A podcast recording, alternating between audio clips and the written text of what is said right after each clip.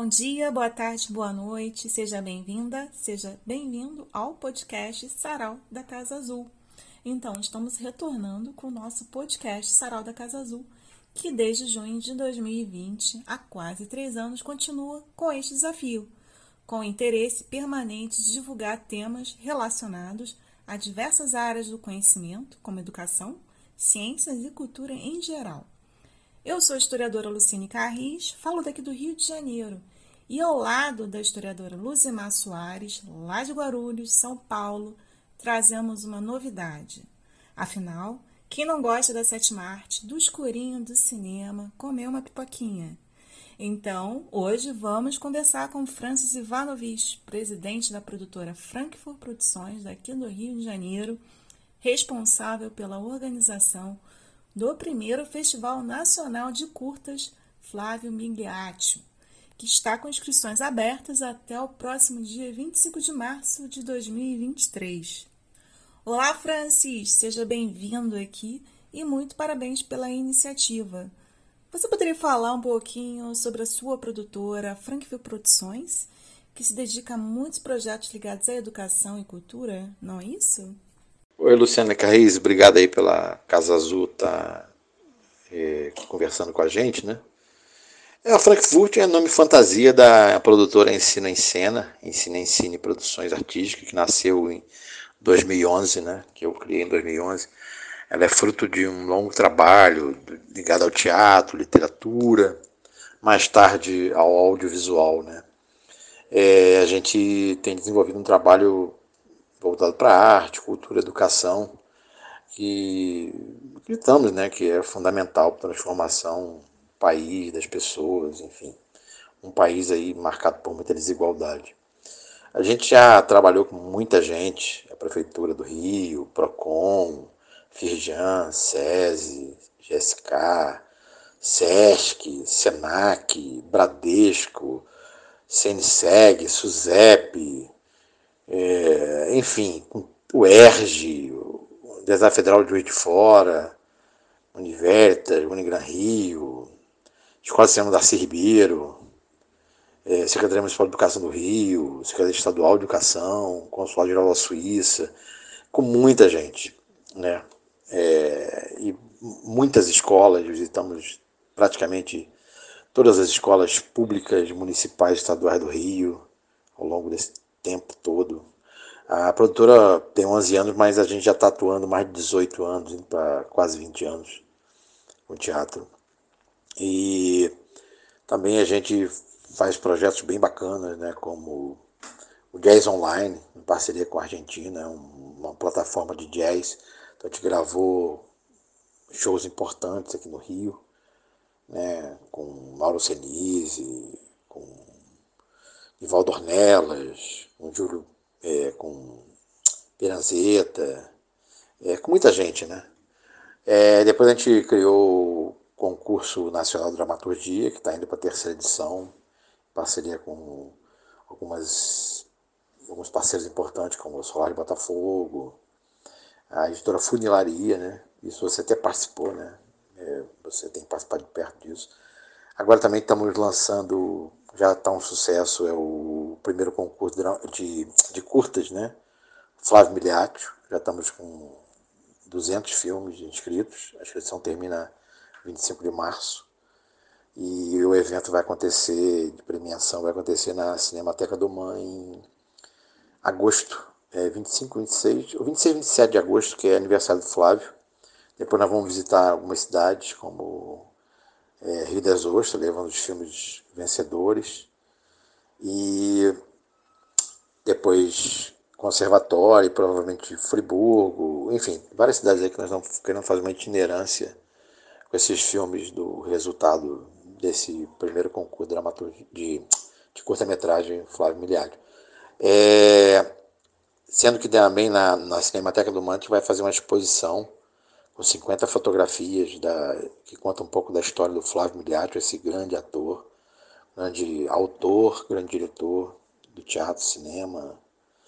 E o, a Cinemateca do Mão vai exibir durante o festival lá, durante a nossa mostra, é, os filmes Os Mendigos, que foi restaurado, Também vamos exibir um documentário Flávio Brasileiro, né? que é um documentário sobre o Flávio. E também um, um filme do Marcelo Miliati, filme do Flávio, chamado Botecos, um documentário que acaba de ser lançado, ainda está inédito, muito bacana. E outros projetos, né? Projeto de teatro, né? A produtora também coordena a Companhia Teatral Ensino em Cena, que já tem 18 anos. A gente faz um teatro voltado para a juventude, então temos peças sobre bullying, drogas, gravidez na adolescência, DSTs, suicídio, prevenção de suicídio, é, educação financeira. É, nossa, é muito trabalho. Né? Assim, a gente, ao longo desse tempo todo, produziu muito, muita dificuldade, porque fazer cultura no Brasil é muito difícil. Você depende de editais, depende de patrocínio, é, a bilheteria nem sempre cobre, né? Enfim, a produtora está aí lutando, né? Já há bastante tempo, é, procurando ocupar um espaço, né? É isso que eu tenho a falar um pouco da produtora. Quem quiser conhecer um pouco da produtora, tem lá o site da frankfurtproduções.com. Tem um pouco de, do que a gente faz, né?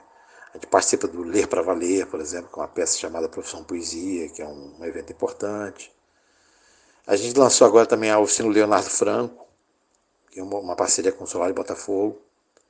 É, enfim, é tanta, tanta coisa que a gente está envolvido, mas ao mesmo tempo com muita dificuldade, né? porque não é fácil tocar esses projetos. O país ainda tem uma visão da cultura muito equivocada cultura é como se fosse uma coisa de pedir favor, de pedir ajuda, pedir apoio, sabe? Quando a cultura ela é um, uma fonte de, de trabalho, de, de, realização muito grande, responde por 4% do PIB, a cultura emprega muita gente. Mas muita coisa precisa mudar, sabe? A, a, a forma de produção.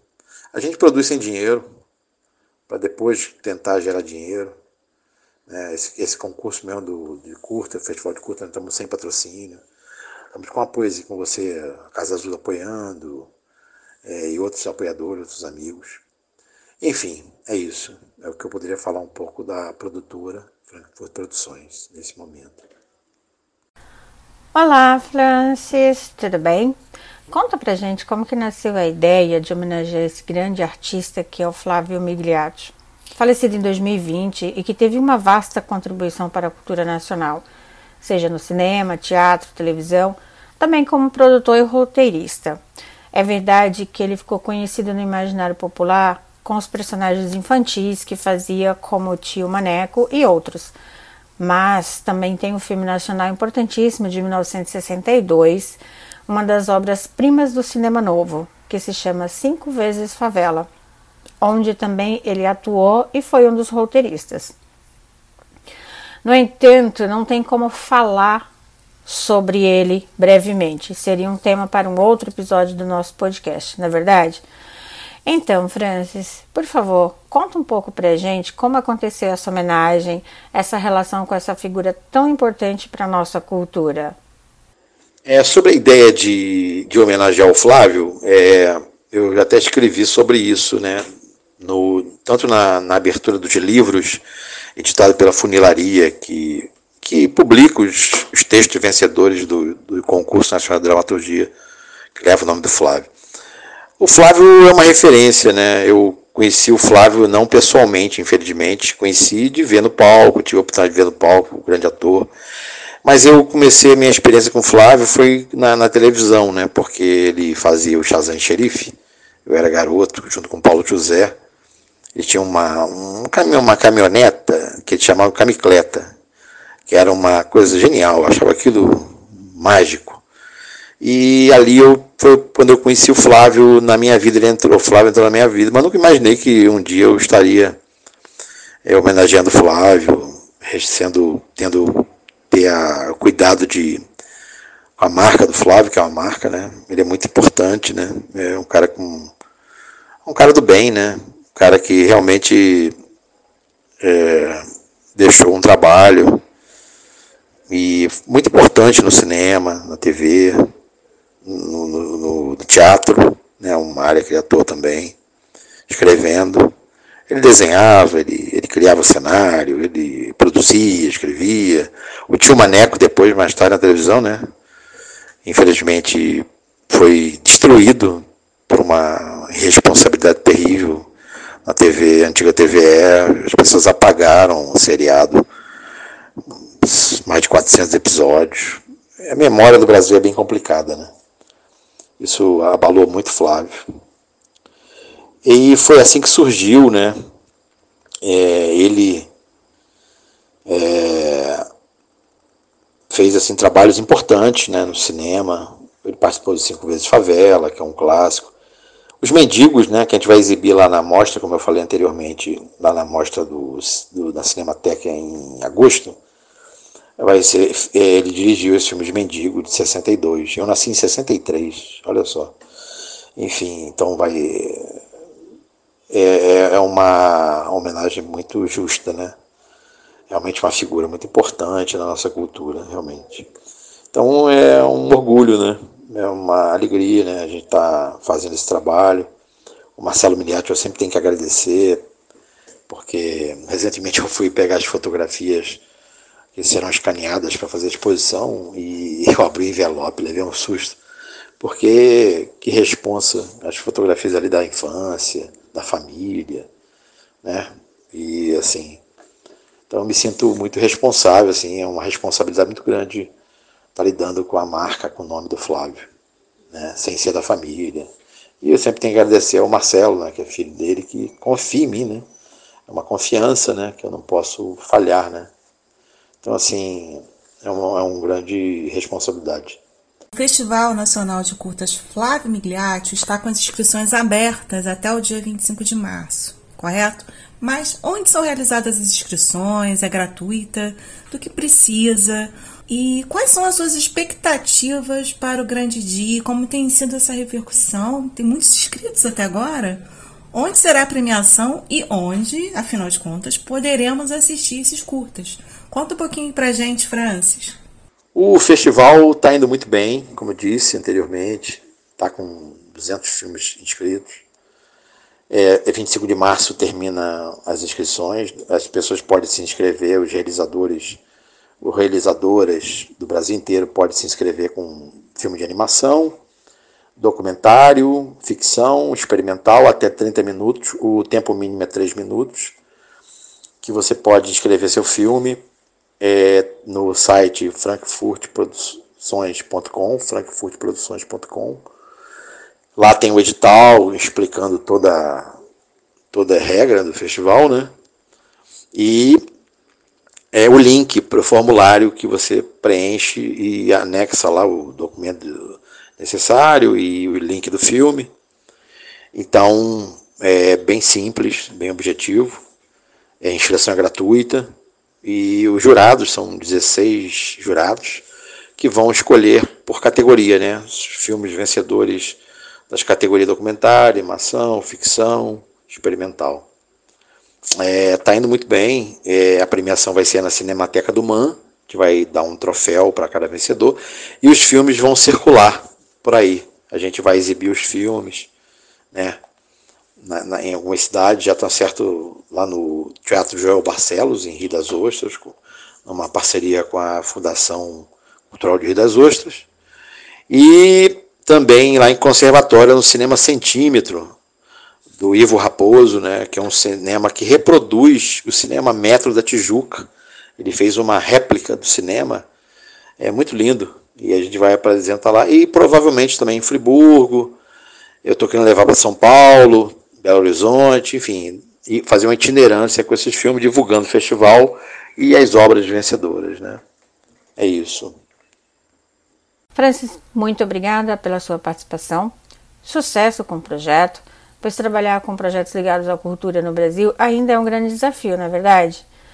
O que você poderia dizer para quem quer entrar no ramo da sétima arte?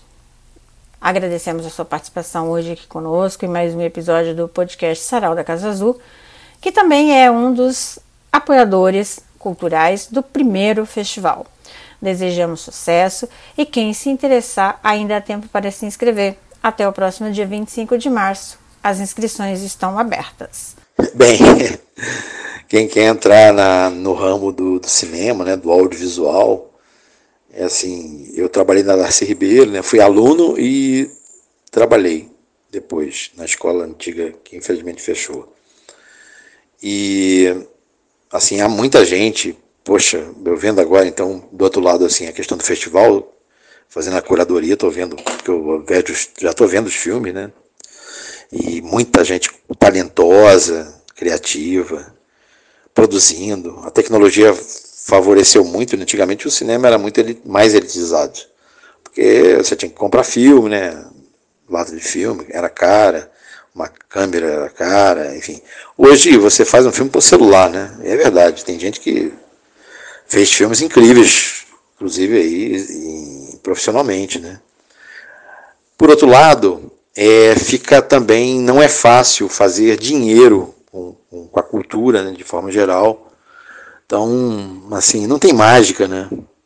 É, se eu tivesse essa mágica, né? Então, assim, mas a gente faz porque gosta, porque ama, porque tem paixão, porque precisa, porque a gente tem que dar sentido à nossa vida, né? É, a vida é uma busca de sentido, né? Porque a vida essencialmente não tem sentido, né? Ela não, não apresenta um sentido para você. A gente busca um sentido, cria um sentido, e esse é o desafio, criar sentido, né? E a arte é um campo, né, de forma geral, literatura, cinema, teatro, que dá sentido, né? Dá muito sentido. Então é, é, é por aí, né? Então não tenho nenhum conselho para dar, quem sou eu. Mas é requer uma coisa requer mesmo, muita paixão, muita disposição para encarar todo esse processo de produção, de fazer um filme. Eu fiz filmes, você sabe, fiz longa, fiz curta, fiz documentário, tudo sem dinheiro, às vezes com dinheiro. E é difícil, né? É difícil exibir, porque às vezes nem é, nem é fácil, nem é, nem é difícil fazer o filme, mas exibir o filme é muito mais complicado. Daí até acho que tem essa coisa de fazer o festival do, de curtas, que eu pretendo ampliar para um festival de longa. Quero fazer crescer, porque é difícil exibir, né? Por isso a itinerância também, né? Porque aí o que, adianta? Você participa de um festival de curta, ganha lá aquela palma, aí você bota lá no teu currículo, mas o filme não ninguém vê. Então, a minha ideia é fazer os filmes que, que serão escolhidos. Se pudesse, eu escolher todos, mas não pode, né? Como é que eu vou escolher 200 filmes? Não tem como exibir isso. Mas a gente vai exibir, de, de qualquer forma, a gente vai também exibir, além dos filmes vencedores, a gente vai exibir na plataforma do Mãe na plataforma, e no, no, nosso site, do site festival, a gente vai exibir uns filmes, sabe? A gente vai fazer um, também esse, essa curadoria para exibir uns filmes que, mesmo que não ganhem o prêmio, ganhem o troféu, mas sejam exibidos, porque na verdade quem faz o filme, quem faz o seu, escreve seu livro, faz qualquer coisa, né? Quer ser visto, quer ser lido, né? Porque aí é que dá sentido, né? Que, que graça tem você fazer para ficar na gaveta, para ficar guardado no, no, no, arquivo dentro do computador, fechado? É isso, tá? Eu espero ter contribuído aí de alguma forma para quem está ouvindo o podcast. E é isso. Obrigado. Um beijo grande para você, Lu, para Luzmar. Vocês também são realizadoras culturais. Eu conheço a luta de vocês também. Vocês também são bem dedicadas. Beijo grande. Bom, aproveito então para agradecer também a você que nos ouve. Curte e compartilha o podcast que está disponível nos melhores agregadores como Spotify, Anchor, Apple, entre outros. Até o próximo episódio. Não deixem de nos seguir no Facebook e Instagram para saber das novidades.